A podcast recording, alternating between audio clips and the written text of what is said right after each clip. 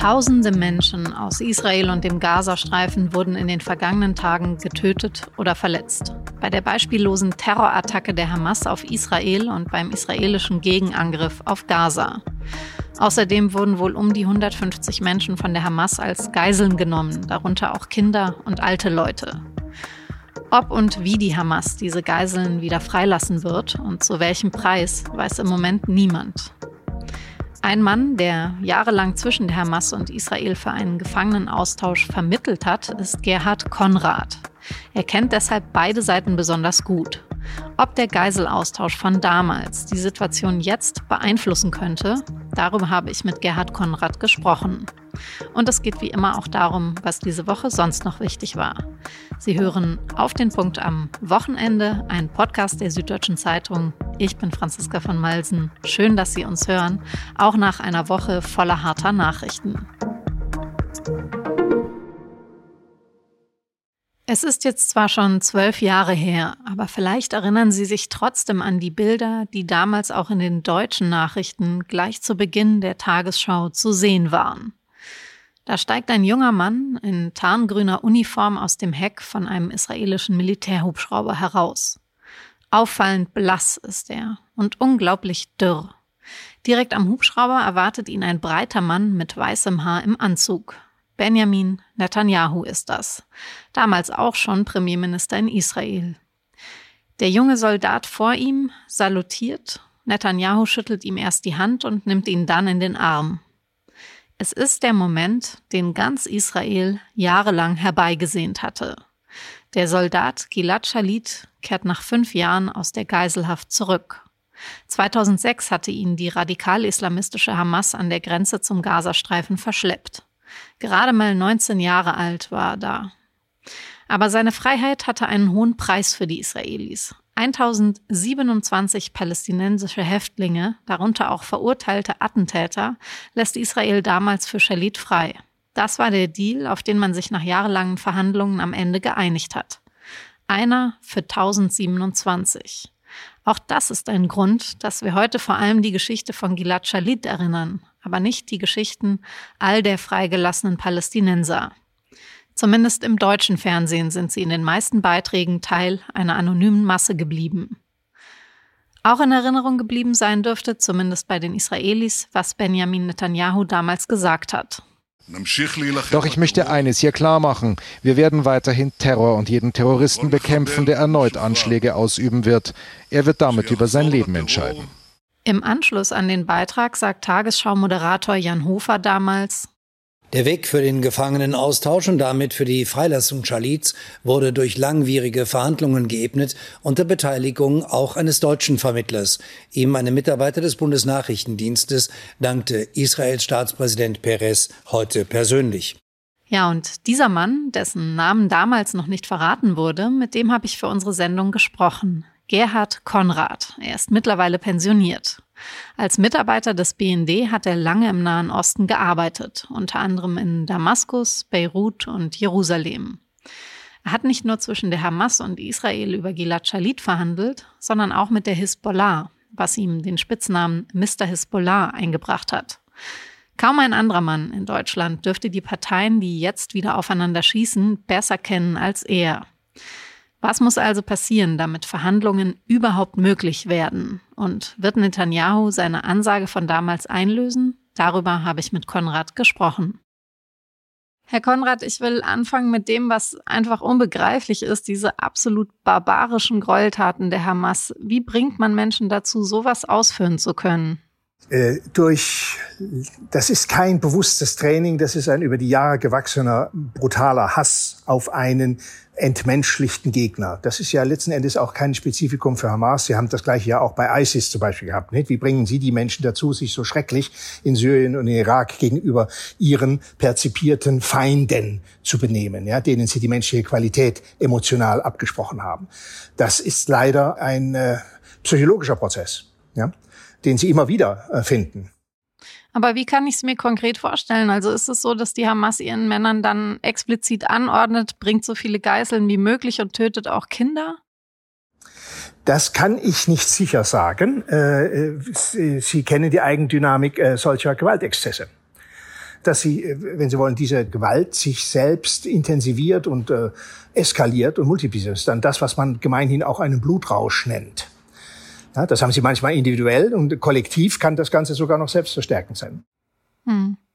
Aber angesichts dessen, dass ja also auch äh, auf sehr perfide und geschickte Art und Weise die Bilder äh, von diesen Gräueltaten in sozialen Medien geteilt wurden, kann man ja schon sagen, es ist nicht einfach nur die archaische Entladung von brutaler Gewalt, sondern eben durchaus kalkuliertes Handeln. Das ist so wie äh, bei ISIS auch. Ich könnte mir vorstellen, dass dieser Modus operandi auch abgeschaut worden ist. Nicht in dem Sinne tue Gutes und rede darüber, sondern tue Schreckliches und äh, bringe es äh, zur internationalen Kenntnis, zur ja, Terrorisierung. Es ist eine andere Form der Terrorisierung des Gegners. Hm. Gelingt es uns denn vor dem Hintergrund solcher Taten dann nicht mehr auf das Leid der palästinensischen Zivilbevölkerung zu schauen. Also das durch den israelischen Gegenschlag sind jetzt ja schon mehr Menschen im Gazastreifen gestorben und verletzt als auf israelischer Seite. Warum nehmen wir denn einen Raketenangriff als weniger barbarisch wahr? Das Ergebnis ist ja dasselbe, Menschen sterben. Nun, ich meine, äh, das ist äh, die äh, Entwicklung der Modernen, dass sie mit Waffen, mit modernen Waffen sozusagen indirekt töten. Ja, und das andere ist die, die archaische, sozusagen zwischenmenschliche Gewalt, ja, zwischen, zwischen Menschen und Menschen. Ja, und wenn Sie eine Bombe abwerfen, ist es für den, der die Bombe abwirft, erst einmal äh, nicht mit irgendeiner direkten körperlichen Konfrontation verbunden.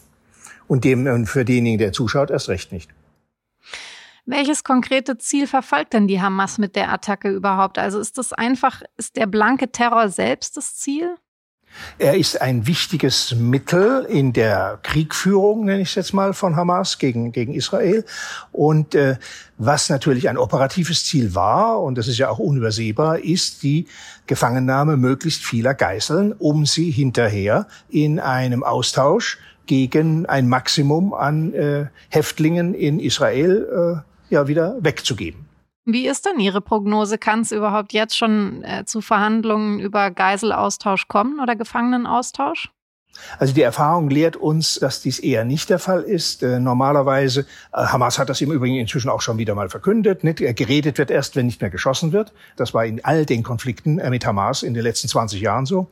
Erstens. Zweitens äh, redet sich auch relativ äh, schlecht, wenn man sich parallel dazu äh, gegenseitig umbringt. Nicht?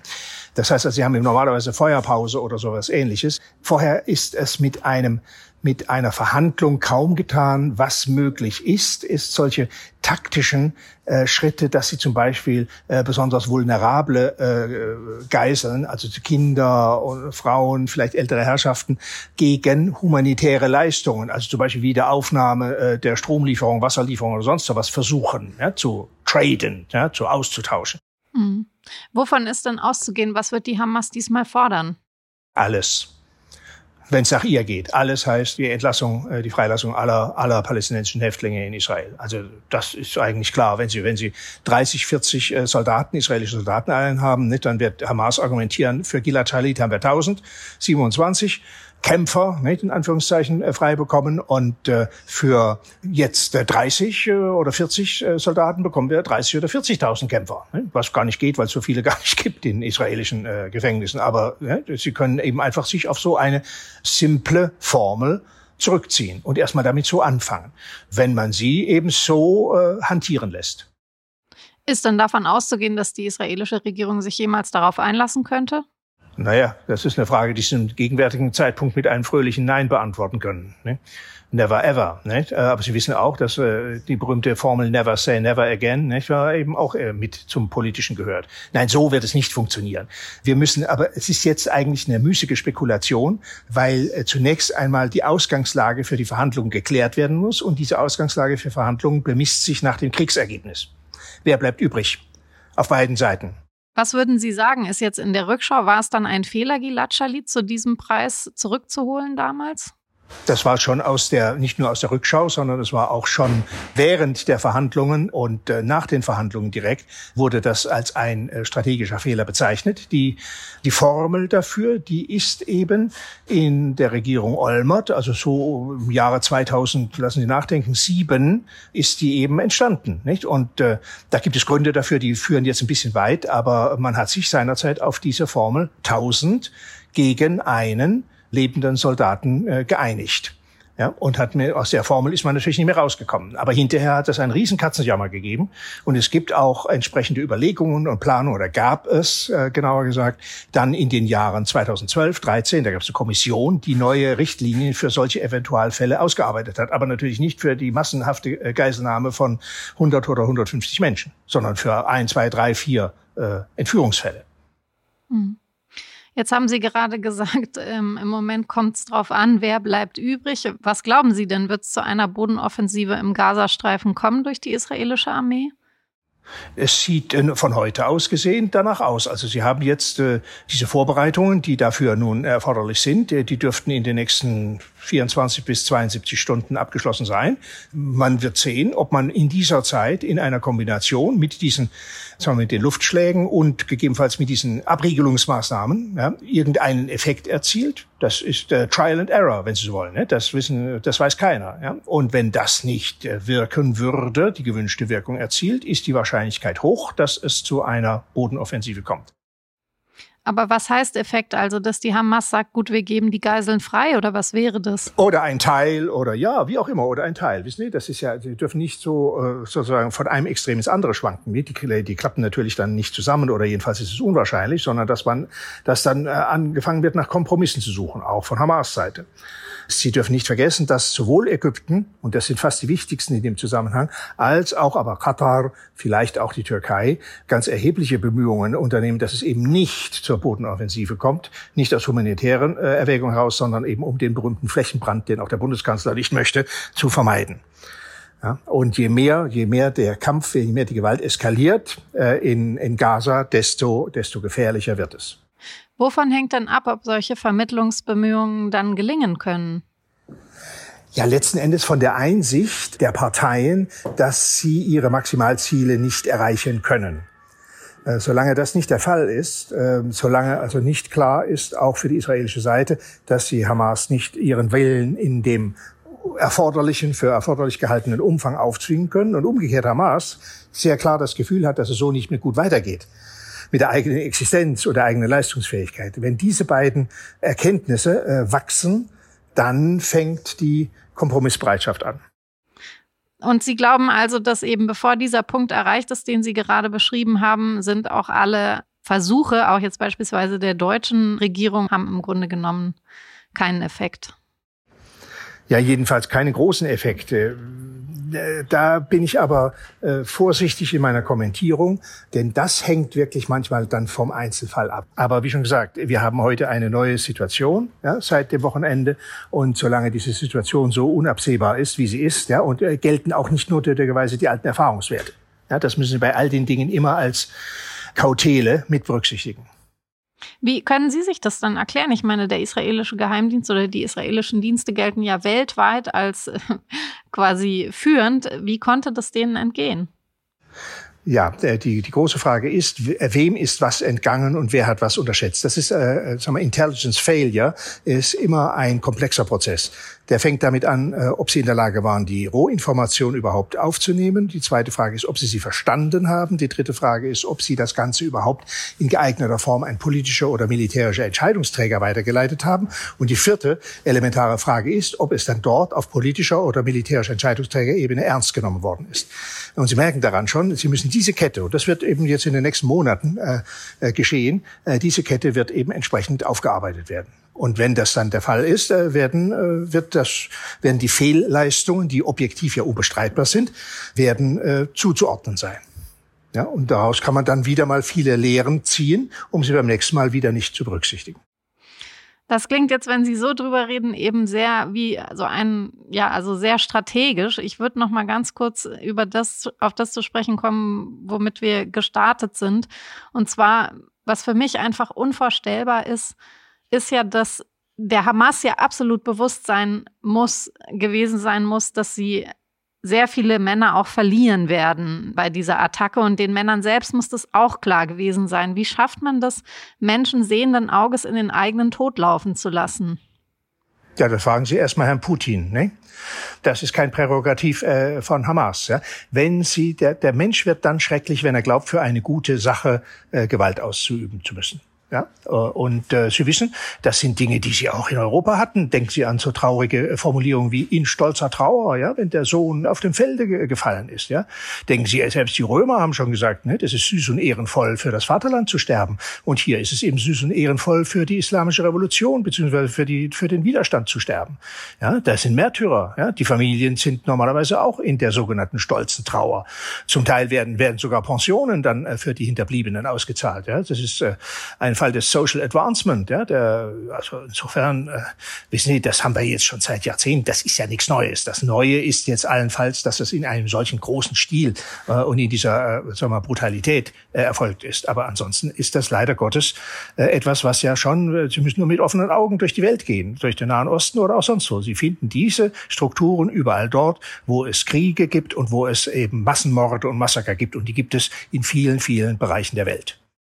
Ja, also ich meine, es ist ja funktioniert ja auf israelischer Seite ganz ähnlich. Ich habe auf Social Media Videos gesehen von ne, also aus einem Flugzeug und äh, vom Flughafen Tel Aviv, wo junge Israelis äh, zurückkommen, um in den Krieg zu ziehen und äh, die jubeln und werden von anderen jungen Leuten jubelnd und tanzend und singend empfangen. Das ist auch was, was für mich also oder wie soll ich sagen, es ist für mich sehr fremd, das zu sehen. Ja, klar, aber das ist die Freude äh, der Solidarität. Es kommen noch wer, die für uns weiterkämpfen, ja, der, wir, wir alle. Ich meine, Israel befindet sich halt, so wie es jetzt angegriffen worden ist, in einem Ausnahmezustand. Ja, und äh, ist nicht. Sie kennen die Umfrage in Deutschland, nicht wahr? Was würde passieren, ne? wie es so schön heißt, plapsig, nicht? Wenn die Russen kämen, nicht? Und 50 Prozent sagen, dann gehen wir halt, ne? Und suchen uns einen anderen Platz. Ja? Wir verteidigen, nicht? Das war der Vergleich zwischen Deutschland und Ukraine. Und wenn man Sie jetzt beauftragen würde, wieder zu verhandeln, wie würden Sie das angehen? Zwischen wem soll ich denn vermitteln?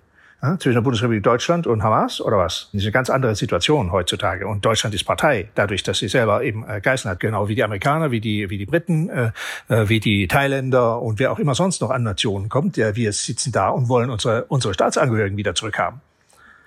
Da ist nichts mit Vermitteln, sondern ist, äh, das sind dann Forderungen, die eingebracht werden gegenüber einem Vermittler, zusammen mit den israelischen Forderungen. Ja, und woher kann der jetzt kommen?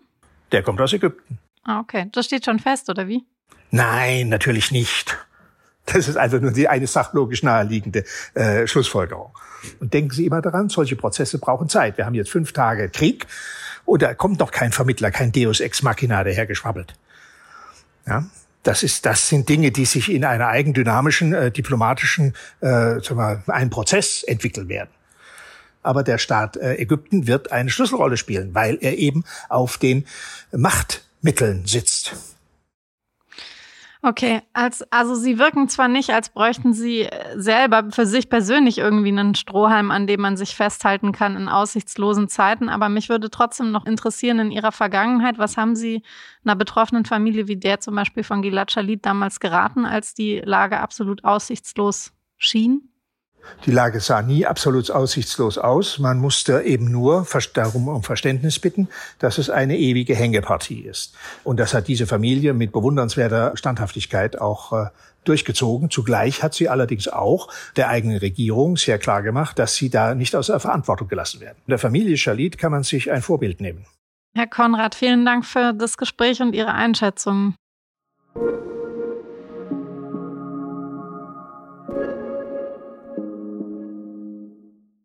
In meinem Interview mit Gerhard Konrad kam es ja schon zur Sprache. Ich und wir alle hier in Deutschland sind in einer sehr bequemen Lage. Wir verfolgen die Ereignisse in Israel und im Gazastreifen aus der Distanz, übers Handy und im Fernsehen. Aber wenn ich ehrlich bin, mir waren die Beschreibungen und die Bilder diese Woche trotzdem mehrmals einfach zu viel. Die naheliegende Reaktion, Ex und Insta deinstallieren, keine Nachrichten mehr schauen. Aber hilft das wirklich was?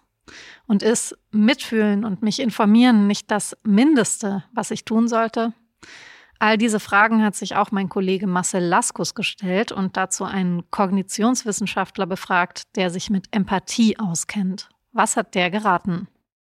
Fritz Breithaupt, der Kognitionswissenschaftler, mit dem ich gesprochen habe, der sagt, dass es gar keine so gute Idee sein muss, wenn man sich jetzt, wenn so viele ja schwer zu ertragende Bilder und Videos kursieren, raushält aus diesem Nachrichtengeschehen.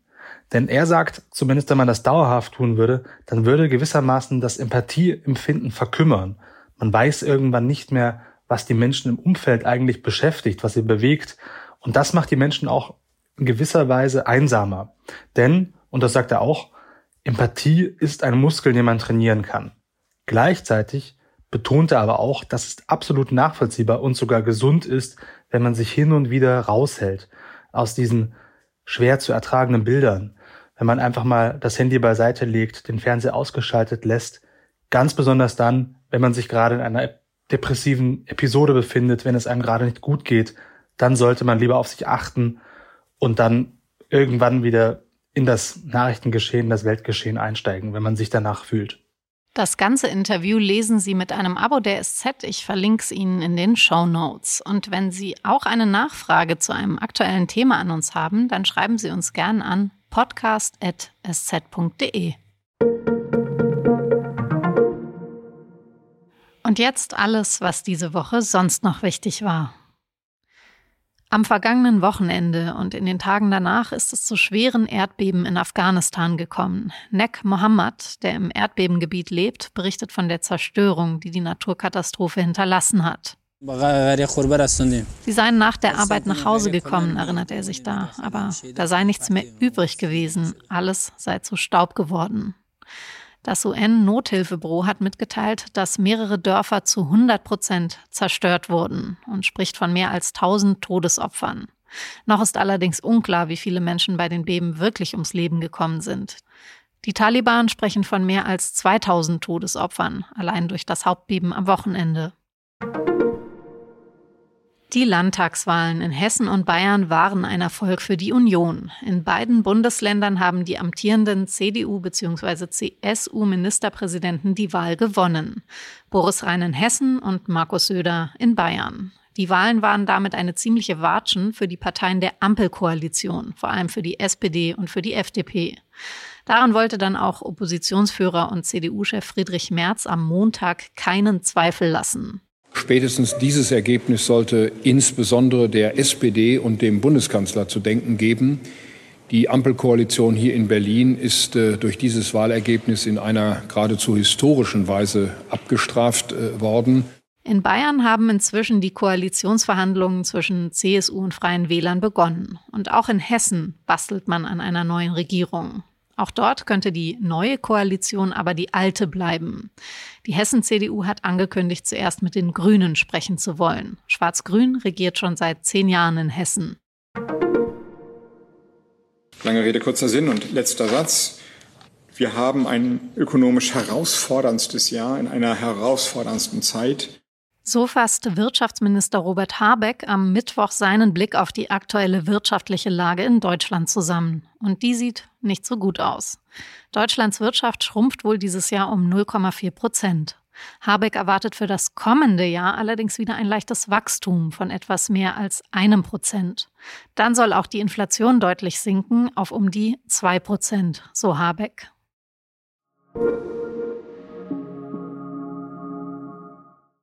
Was wird kommende Woche wichtig? Das hat sich mein Kollege Vincent Vitus Leitgeb angeguckt. Hi Vincent. Hallo, ja genau. Wir schauen als erstes mal auf die Parlamentswahlen in Polen. Die finden diesen Sonntag statt und die sind ja für ganz Europa und die EU ziemlich spannend. Polen ist einfach ein großes, wichtiges Land in Osteuropa, in der EU. Und es wird bei der Wahl auch ein sehr harter Kampf vorausgesagt zwischen der regierenden Rechtspartei PiS und der liberal-konservativen Bürgerkoalition, die heißt KO. Die Peace, die legt ihren inhaltlichen Fokus ja gerade vor allem auf das Thema Migration. Sie spielt auch sehr viel mit der Angst vor Migration. Es gibt zum Beispiel einen Wahlspot, der zeigt verkohlte Autos, brennende Häuser, eine lange Kolonne von Migranten. Und dann sieht man so den Zaun, der den Polen an der Außengrenze zu Belarus errichten hat lassen. Und dann heißt es in diesem Spot, nur die Peace kann Polen Sicherheit garantieren. Ja, also dass die Strategie, ob das dann beim Wahlkampf geholfen hat, werden wir bei den Ergebnissen sehen. Das kann sich ein paar Tage ziehen. Die Umfragen sind sehr knapp und es könnte dann natürlich auch zu sehr schwierigen Koalitionsgesprächen kommen.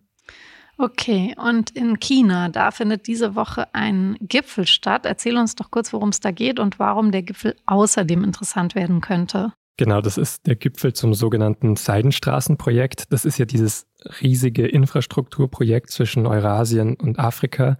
China baut dafür in vielen Staaten unter anderem Schienen, Straßen, es kauft Häfen oder es gibt anderen Staaten zum Beispiel auch Kredite für solche Projekte. Und die Kritik ist ja, dass vor allem finanzschwache Länder so sehr abhängig von China werden könnten. Und jetzt gibt es eben wieder so ein Gipfeltreffen dazu nach einigen Jahren ohne. Und interessant ist da vor allem die Gästeliste auch, weil neben vielen Staatschefs, die kommen, unter anderem auch der russische Präsident Wladimir Putin erwartet wird. Okay, dann schauen wir, ob er dort tatsächlich auftaucht. Und dann werden wir uns natürlich weiter mit den Entwicklungen in Israel und Gaza beschäftigen. Vielen Dank, Vincent.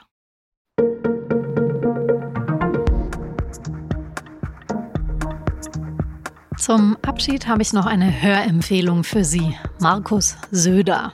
Also genauer gesagt unser Podcast über diesen Mann. Weil wenn Sie in Bayern leben, dann kommen Sie diesem Mann ja eh nicht aus. Und auch wenn nicht, der Markus, der ist schon ein echtes Phänomen.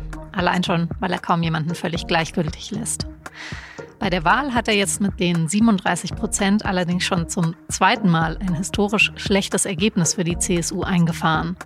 War es das jetzt mit seinen Träumen von der Kanzlerkandidatur? Und wie geht's weiter zwischen Söder und Hubert Aiwanger? Diese Fragen diskutieren meine Kollegen in unserem Podcast Söders Endspiel. Ich verlinke Ihnen die letzte Folge, eine Nachwahlanalyse in den Show Notes. Das war auf den Punkt am Wochenende. Produziert hat die Sendung Immanuel Pedersen. Vielen Dank fürs Zuhören. Ein hoffentlich schönes Wochenende und bis bald.